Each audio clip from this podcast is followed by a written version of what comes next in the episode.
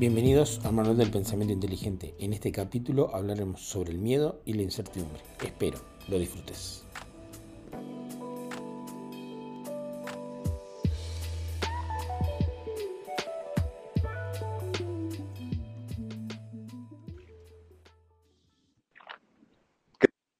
¿Qué tal? Buenas noches, hola a todos. ¿Cómo estás, Sergio? Muy bien, ¿cómo estás? Muy bien, muy bien. Eh, bueno, amigos, estamos aquí en otra conversación, eh, en un podcast más. Hoy eh, siempre tengo pendiente nuestras conversaciones, que nada, por ahí, dato no, no menor, es que nosotros siempre nos juntamos todas las semanas, personalmente, en la cual hablamos sobre determinadas cosas, y particularmente me quedé pensando en algo de lo que hablamos ayer y lo quiero traer de forma general a hoy, que es básicamente el miedo. Miedo e incertidumbre por las decisiones que tomamos en nuestro día a día. Porque ¿qué es lo que pasa? Nosotros tenemos información necesaria de nuestra vida y sobre esa, sobre esa información que tenemos, sobre lo que pensamos y sobre a través de todo lo que nos hemos criado, tomamos decisiones y después nosotros tenemos que vivir con esas decisiones. Entonces, primero es cuál sería la forma correcta de manejar básicamente ese miedo que creo yo que se traduce en incertidumbre. Sí, em, la incertidumbre es eh, una emoción muy desagradable. Em, tratar de posicionarte. A ver, eh, hay que entender que si tenés miedo o tenés incertidumbre, eh, eso en sí es información. Básicamente está indicando peligro, riesgo. Ok. Entonces, em, y tiene un sentido que eso exista. Una señal de peligro debe preocuparte porque hay un riesgo inminente. Entonces, eh, lo que me parece que es importante considerar aquí es si, ese, si esa sensación desagradable, si ese miedo, si esa incertidumbre son razonables o no, o son simplemente em, eh, reacciones, unas reacciones emocionales. Entonces, em, por supuesto, podés posicionarte en la circunstancia que sea eh, en forma tal que podés reducir ese miedo o la incertidumbre. Por ejemplo, poder temer ir a, eh, eh, a dar examen en la facultad, pero te vas a sentir muchísimo más cómodo si estudiaste previamente, si te preparaste. Em, podés tener miedo de ir a la, a la guerra porque sabes que ir, ir, a la guerra pone en peligro tu vida. Eso es un miedo totalmente sensato esa energía tiene que ser canalizada a prepararte para eso. Bien. Entonces, la respuesta es prepararse. Prepararse para poder o bien confrontar con el peligro inminente o bien entender profundamente la situación en, tal forma que pueda eh, identificar si esas sensaciones reales es razonable o un miedo infundado basado, por ejemplo, en algún trauma de la infancia. Por ejemplo, eh, eh, a mí en 2007 acá en Buenos Aires me secuestraron. Eh, fue un ataque al, azar. claro. Entonces, en definitiva, un auto se me, se, me, cruzó y me atrapó en una zona angosta.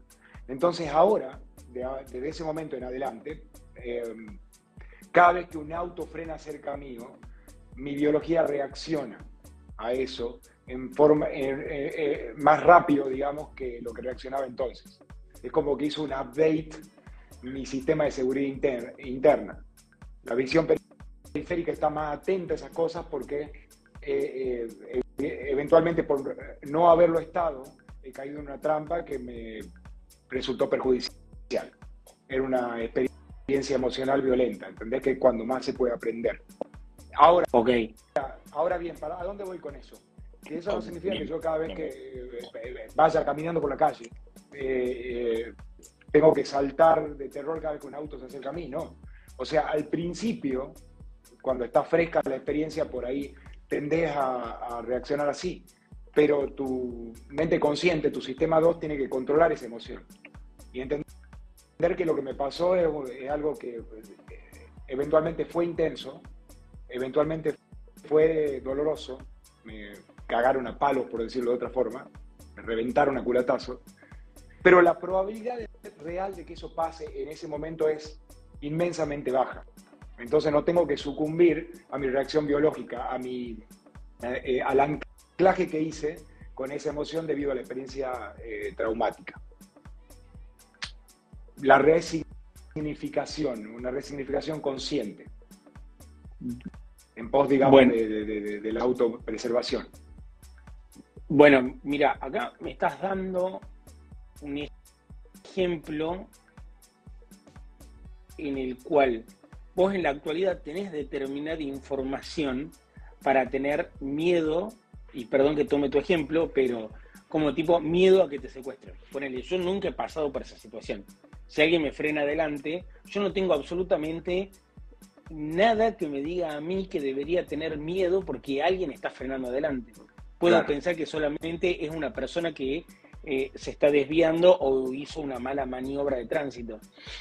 Entonces, si nosotros esto lo replicamos a, a- a- a este ejemplo, por ejemplo, ¿qué nos pasa? Tenemos una situación con información y tenemos una situación sin información. En este caso, vos serías una persona que tiene más información que yo para tomar una decisión, bien, y siento que esto se replica muchas veces.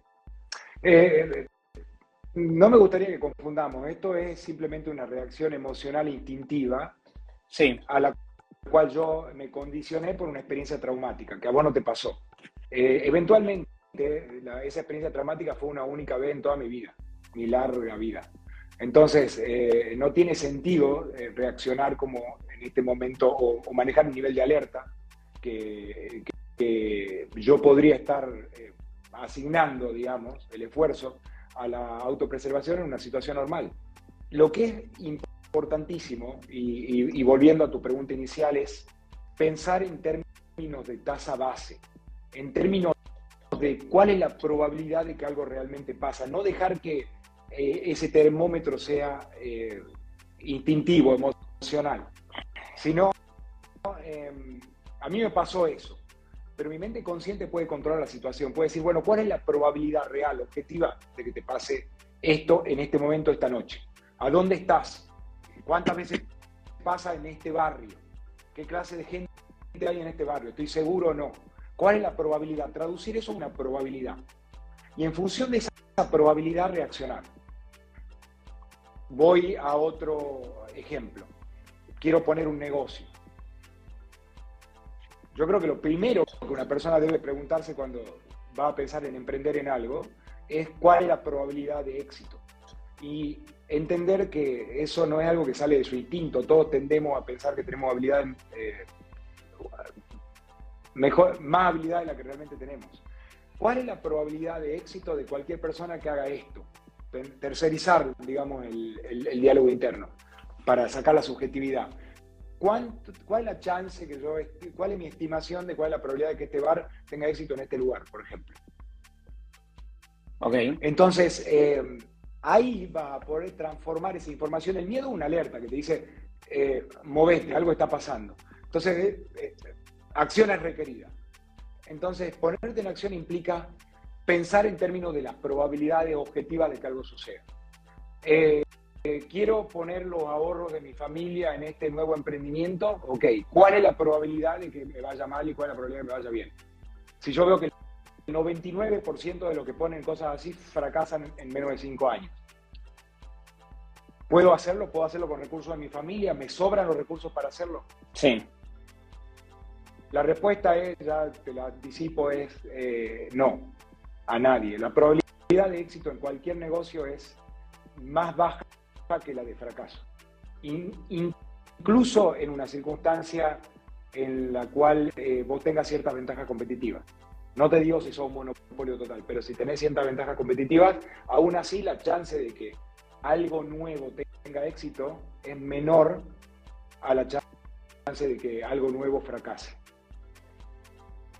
Esta es, sí. esto, es, importante porque, eh, eh, digamos, eh, tenés que evitar ponerte en una situación de exponerte a la miseria total. Entonces, vos podés exponerte, emprender, arriesgarte, si está en circunstancias objetivas que te lo permitan. No puedes perder todo por un emprendimiento que tiene una probabilidad objetiva de fracasar mayor a la de tener éxito.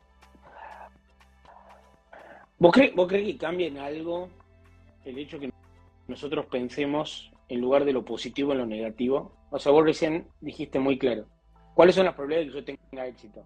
¿Qué pasa si yo voy por la vida pensando absolutamente todo al contrario? ¿Cuáles son las probabilidades de fracaso? La probabilidad de fracaso de esto, la probabilidad de fracaso de esto. ¿Crees que eso te lleva en algún punto a la inacción o no? Porque siempre tenemos más probabilidad de perder básicamente en el te mundo. Puede, A ver, no es que te lleva a la inacción, te lleva a la... Si lo haces bien es prudente. Eh, te lleva al ahorro de energía, te lleva a una situación en la que vos proteges, digamos, eh, los recursos que tenés, para que sean aprovechados en aquello que tienen mayores probabilidades de éxito, que conectan mejor con vos, que pueden darte mejores resultados en la vida. A eso te lleva en realidad. Em, te puede llevar a la inacción, pero si te lleva a la inacción si no tenés el carácter eh, suficiente para emprender. No debería llevarte a la inacción, debería llevarte a la acción, pero una acción más inteligente. de cada 100 proyectos, aceptar uno. No lanzarte con lo primero que aparece en tu cabeza. Serías más cauteloso, digamos. Claro. Que no es cauteloso la palabra que estoy buscando, más precavido. Prudente. Em, mira, la mayoría de la gente de la fortuna se pierden, no por, em, en general, por más que nosotros promovemos la austeridad, la frugalidad, eh, atributos fantásticos en la vida e importantes y de hecho eh, eh, consustanciales con la felicidad. Es muy difícil ser feliz y vivir eh, persiguiendo el fin de mes. Entonces una vida austera te lleva a eso. Em, no me acuerdo dónde iba. Me perdí. No, sobre el tema de la austeridad, sobre el tema de, ser precavido. Ok, vos, bueno, eh, ser, ser precavido, ser austero, em, es consustancial, voy a derivarlo con respecto de la felicidad. ¿Por qué? Porque eh, hay algunas, algunas actitudes que vos podés tener en tu vida que te hacen muy difícil ser feliz en largo plazo. Y una de ellas es ser irresponsable con tu dinero. Es ponerte en una circunstancia de, gastar todo lo que ganás. Porque no te deja en ese lugar margen de error. Eh, bueno, para, eh, quiero dar lugar a una de las preguntas que tenemos acá, que creo que a disparar mucho, que es eh, SR Recalde, dice, buenas noches, es muy importante diversificar, no depender de un solo negocio. Que entiendo que es un punto que lo tenés bien presente, digamos. Eh, desde luego, porque eh, la naturaleza de, de, los negocios es cíclica, es una derivada de la naturaleza de la economía de un país, entonces totalmente cíclica. Y todos los negocios por momentos van a, por momentos y a veces por momentos largos van a fallar. Entonces, eh, es importante en, en, en, esos periodos, en esa época de vaca gorda, eh, diversificar, y no solamente diversificar los negocios, podés diversificar también tus fuentes de placer, para evitar que la caída de una te desmorone. Si vos pensás en términos de una sola cosa que es la que te provee felicidad, una sola pasión, em, realmente te pone en riesgo. Una sola relación importante en tu vida. O te haces dependiente de una sola persona. Eh, realmente te pone en una situación de mucha fragilidad. Okay. Así que no solo en los negocios, sino también en, eh, con respecto en la vida. De, con, respecto de las fuentes de placer. Okay. Eh, Ahora, pensaba lo siguiente, por ahí nos volvemos muy cautelosos y pensamos y repensamos cada situación, ¿no? Ponerle alguna, hay personas que analizan demasiado al momento de tomar una decisión, eh, al momento de ver qué camino van a tomar.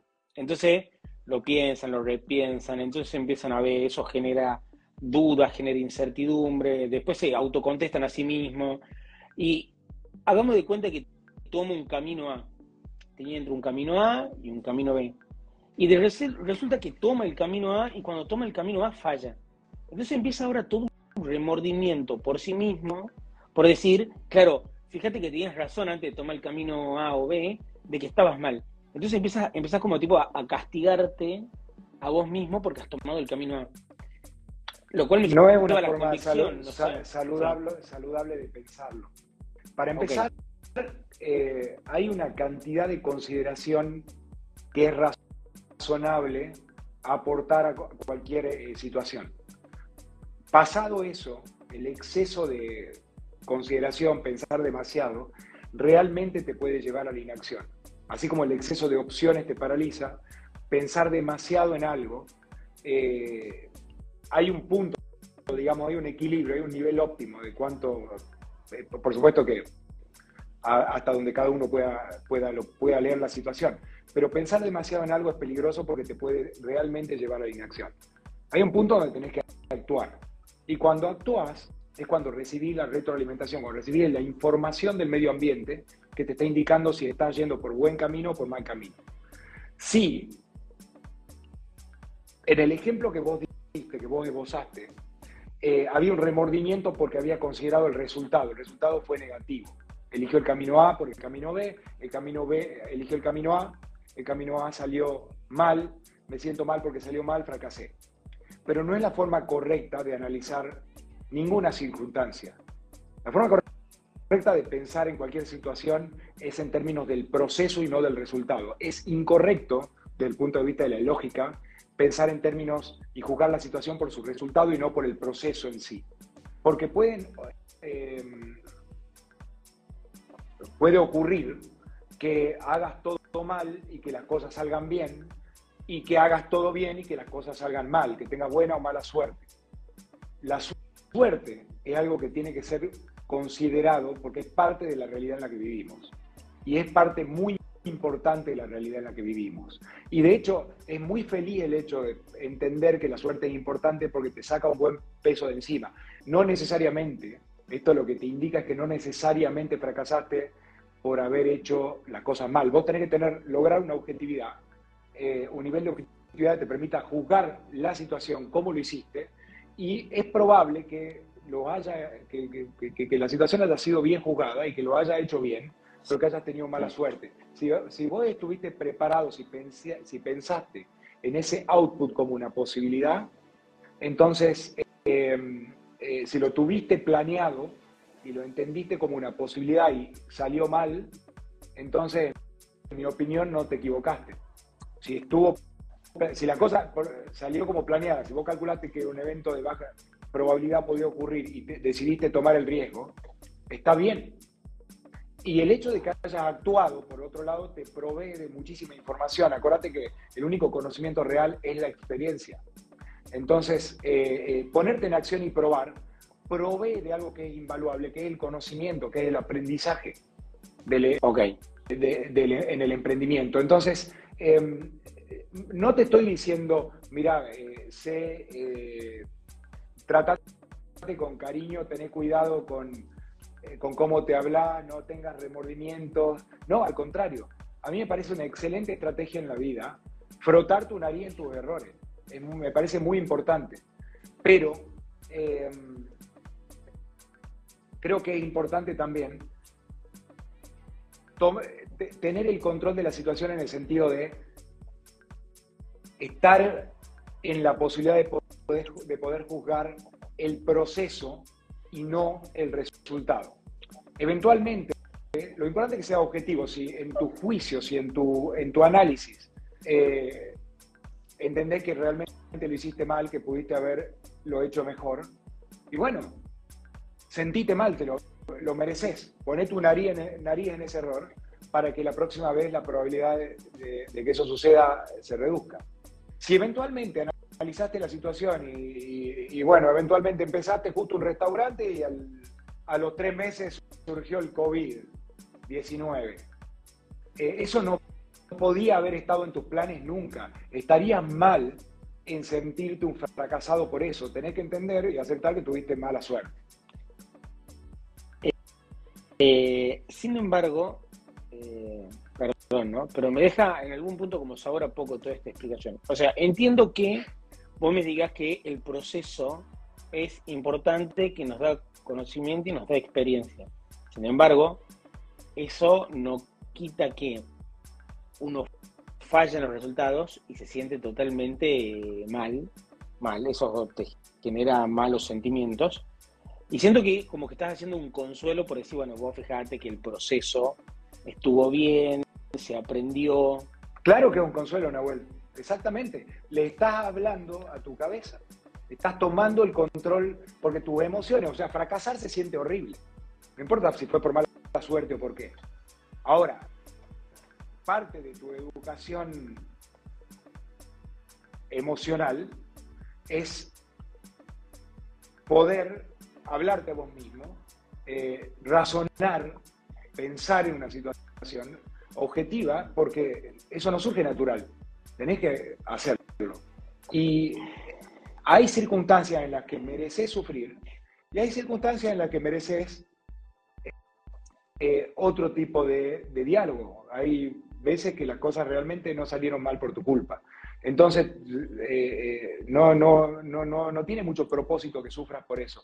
No hay mucho aprendizaje que puedas sacar de eso. Podrías decir, bueno, fracasé, eh, volvamos al ejemplo de puse el restaurante en COVID-21. Sí. Arriesgué demasiado y ahora toda mi familia está en la miseria y aprendí algo, fue un error. Si bien yo no podía prever el COVID-19, pero, podía pero no debía haber apostado tan, tanto, eh, tantos recursos en eso porque no tengo un colchón, no tengo una red de contención. Y en ese sentido, y ahí estuvo el error.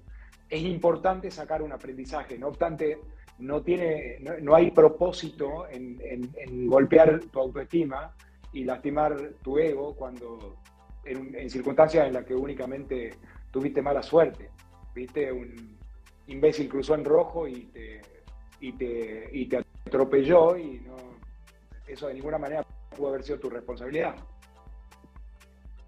Ahora, no mirar, aunque, aunque estén los semáforos en rojo, sí es tu responsabilidad. Ok. Entonces, lo que es una cuestión de aprendizaje y de ponerte en una posición superior y jugar un juego superior eh, en la próxima jugada. Bien. Solamente eh, si aprende de tus errores. Bien. Bueno, hagamos cuenta que nosotros tenemos una línea de tiempo. Y vos sabés que, eh, bueno, hemos hablado de básicamente prepararnos para tomar una decisión, el hecho de tomar la decisión y qué es lo que pasa después de que hemos tomado la decisión. Ahora, quiero volver al centro del eje, que es en el momento que tomas la decisión. Cuando lo haces, porque ya está, ya has analizado, ya pensaste, ya lo analizaste. En el momento que tomas la decisión, cualquier decisión en tu vida, ¿es necesario que, nos enamoremos de esa decisión? De decir, bueno, listo, no, estoy acá, de acá tengo que ir a, fondo con esto, porque listo, acá me la jugué por esto, voy. El problema del, concepto de enamoramiento es que es eh, intrínsecamente irracional, emocional. Entonces, eh, lo, que, lo mejor que podés hacer, aunque tengas un nivel de convicción muy alto en algo, es salir a buscar la disconfirmación de tu idea. Eh, vos podés estar muy enamorado de tu, de tu idea y tener realmente una pasión muy profunda por tu proyecto. No importa, eso, eso es buenísimo, siempre y cuando te manejes con la mente abierta en el sentido de salir a buscar cuáles son los argumentos por los cuales esta idea puede fracasar. Ok. Tratar de romper con tu idea amada y solo en la medida que vos conozcas bien cuáles son los argumentos en contra lo pueda explicar mejor que cualquier persona inteligente que esté eh, del lado contrario, eh, va a poder analizarlo más racionalmente tus pros en contra de esas contras, digamos, versus esas contras, para poder estimar mejor, digamos, cuál, eh, qué, qué resultado puede surgir de tu proyecto. No obstante, todo eso lo que reduce es la tasa de error pero no la podés reducir por completo porque existe incertidumbre que es ineradicable. Entonces, eh, siempre tenés que darte un margen eh, para haber estado equivocado. Mira, eh, nadie se mete en serios problemas cuando piensa en términos de yo sé que puedo estar equivocado, pero tal cosa. Las personas se meten en los problemas más graves cuando se sienten que están completamente seguros de algo. Y que, Porque no lo razonan. Y que nada puede salir mal. Puede ser que lo razonen, pero estaría mal razonado en cualquier circunstancia que tenga que ver con la acción humana eh, pensar que no hay incertidumbre. Todo puede salir mal. Siempre podés estar equivocado. Tu tesis siempre puede fallar.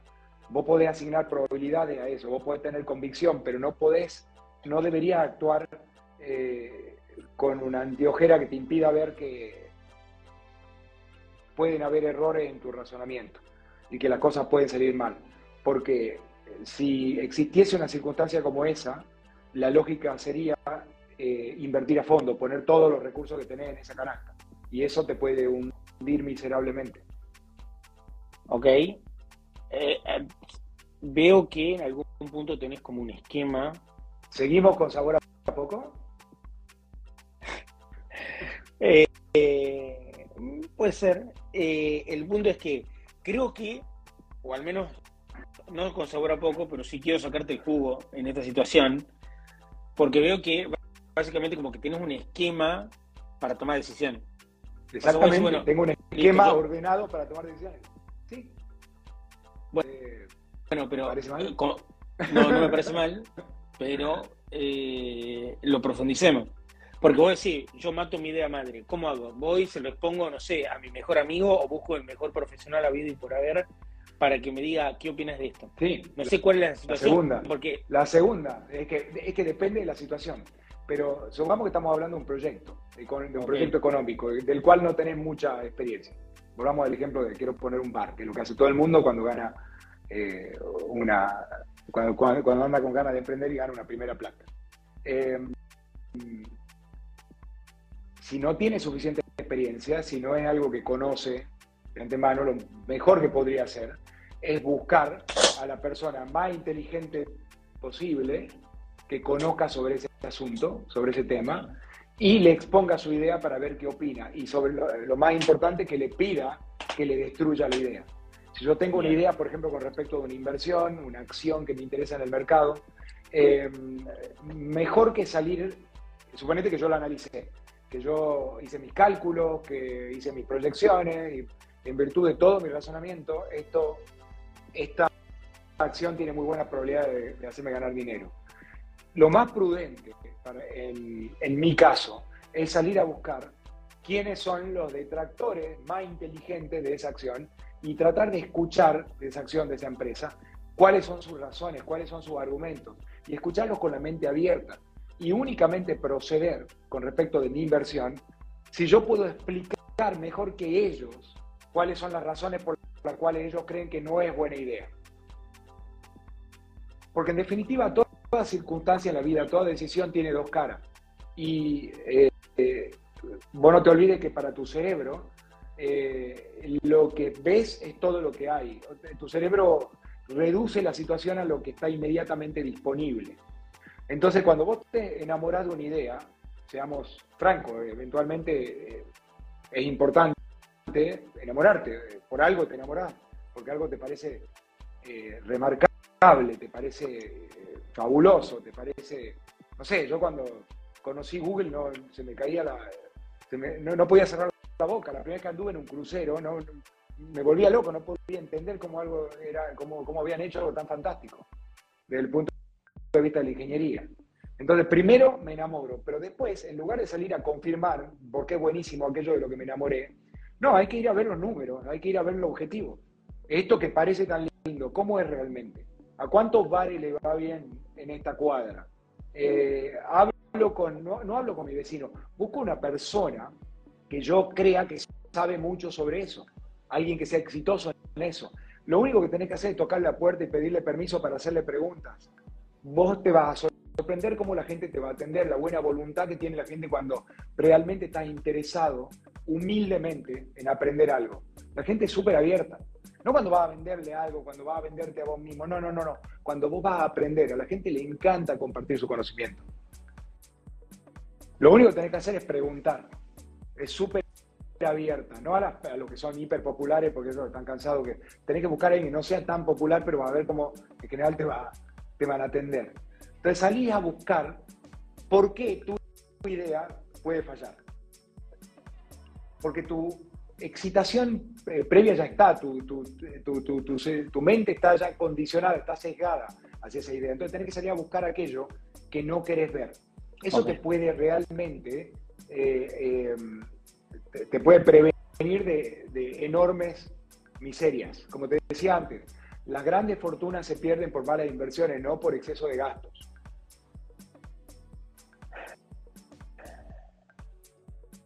Bien. Y obviamente estoy pensando en esa cuestión romántica cuando ponen el bar, que te dicen, bueno, hasta incluso, no sé, capaz que el bar lo ha puesto, no sé, tu abuelo, lo siguió tu padre, y vos crees que tenés que seguir completado con eso, y por ahí capaz que te estás llevando a la ruina, y aún así hay cuestiones sentimentales en el medio que te dicen, no, guarda. Eh, entonces, el punto es hasta incluso cómo separas lo, lo sentimental de lo racional. Gran pregunta, o sea, gran incógnita de la vida también. ¿eh? Estás entrando, me parece, en otro terreno, que es eh, el, opuesto, cuando ya viene de familia eh, un cierto, una cierta inclinación a un negocio, familia de, de gastronómicos, por ejemplo. Entonces vos ahí ya tenés una ventaja inicial, porque venís de familia. El punto es si realmente conecta con vos, tenés que hacerlo porque lo hicieron ellos. Y eso depende depende de, tus inclinaciones. Hay algunas personas a las cuales les conviene seguir con el negocio familiar y hay otras a las cuales no les conviene, les conviene hacer su camino. Em, seguir los pasos de un padre prominente, por ejemplo, eh, en muchas circunstancias, esto viene del libro Las 48 eh, leyes del poder, em, eh, puede ser de Robert Greene, puede ser eh, el camino incorrecto, porque a veces eh, es una sombra demasiado grande la que te puede proyectar. Entonces, para algunas personas, eventualmente para hijos de padres muy, muy prominentes, a veces la solución está en buscar otro tipo de competir en otra categoría, para que la sombra de, del padre no lo opaque este también es el caso de, se puede extrapolar este razonamiento al caso de artistas em, que de repente tienen un gran éxito en, un, en una categoría y, quedan encasillados y después, y después tienen el drama de que no pueden salir de ese gran éxito y, y, quedan encasillados en eso y parecen mediocres después en todo lo que hacen. En ese caso, lo que, tendrían, lo que tendrían que hacer es cambiar de categoría. Por ejemplo, eh, hablábamos de héroes de, los 80, de los 90. Em, eh, suponete una persona que, un galán a los 30. Bueno, eh, a, los, no significa que a los 80 debería dejar la actuación, pero debería tratar de, desarrollar habilidades en esa, en esa área que no dependan de su sex appeal, porque ya no lo tiene. ¿Entendés? o sea, no seguir haciendo lo mismo, puedes cambiar.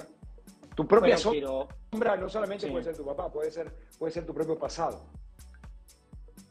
Ok. Eh, eh, pero bueno, ahí cuando, no, entiendo bien cuando hablas de cambiar de categoría, porque si alguien viene y me dice, me escucha, soy bueno en esto, eh, voy a cambiar de categoría, yo le voy a decir, no. O sea, no, no, no, no, no, lo hagas porque eso, eso te puede llevar a básicamente la extinción, digamos. O sea, eh, lo que pasa es que depende. Vos podés ser bueno en algo, realmente bueno en algo y tener la educación correcta, pero podés no tener la inclinación para eso. O sea, puede no gustarte. ¿Entendés? Por ejemplo, yo soy, me considero eh, muy, muy, muy bueno para eh, asuntos de, eh, para gerenciar negocios, para administrar negocios.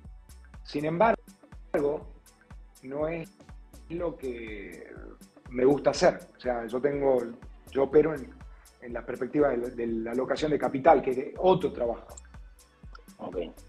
Eh, puedo hacerlo bien, pero me hace miserable. Y, siempre voy a insistir en que creo que vos vas a lograr un nivel de productividad más alto em, cuando logres conectarte con algo que te apasione realmente. Bien. Bueno, acá tenemos una pregunta eh, de Masacín. Eh, buenas noches, chicos. Quería preguntarle a los dos si creen que es positiva la necesidad constante de control. Gracias. ¿Querés que... No, arranca. ¿Tiene algo con qué responder? O, no sé, a ver, Por, no, no, lo tengo, ¿no? Dale. No sé si querés. No, no, no. Em, dale, dale. Este tipo de preguntas, como muchas otras, entran con un tono que tiene un sesgo. La necesidad constante de control, o sea, está yendo en extremo. Entonces, eh, si yo tuviera que responderte literalmente esa pregunta, la respuesta es definitivamente eso es algo negativo, porque está en un extremo. Pero si yo te respondo únicamente en negativo, vos podés interpretar que entonces queda no es la respuesta es ambigua, que no, no es bueno tener control. Y definitivamente no es eso lo que te quiero decir. Yo creo que en la vida hay que tener el control y que no tenés que ceder el control. Aunque aquello que podemos controlar es objetivamente bastante poco. Eso hace mucha diferencia. Ahora, tener una actitud compulsiva con respecto de controlar cosas que son en forma desequilibrada, cosas que son insignificantes y que no aportan y que no impactan en tu vida, eso eh, definitivamente es negativo y es una actitud eh, extrema que debería ser trabajada. Pero tener, por ejemplo, un control minucioso de tus finanzas, eh, definitivamente algo que tenés que hacer, sobre todo si no vivís en la abundancia. Si tus cuentas, por ejemplo, están relativamente apretadas o andás, o andás por ahí, ganás un poco más de lo que gastás. Entonces es muy importante que tengas control de tu, de tu dinero. En eso no te podés relajar. Ok. A, mí me pasa lo siguiente. Eh, entiendo que no, no, existe tal cosa como tener el control de todo, primero. Eh, pero soy una persona que razona todo lo que se puede. Y a todo, todo Bueno, eso te da autoestima indirectamente, ¿sabías? No tenía idea. ¿Sabes por qué? Eh, Porque estás haciendo el trabajo. O sea, vos estás haciendo lo mejor que podés. Si vos haces lo mejor que podés y estás tratando de entender lo mejor posible, eh, estás, trabajando para tu bien. Y eso hace que una persona se quiera a sí. Ahora te dejo seguir. Eh, em, si es que hay. Entonces, a mí, en algún punto, por ahí me cuesta, como diciendo, bueno, ya está. No, no, hay tales opciones. Eh, no hay más opciones que esta. Entonces, no importa cuánto lo razoné, qué tanta vuelta le das. Entonces sentís como no es algo que tenías control, pero si sentís como una pérdida total de poder sobre qué es lo que pueda llegar a venir.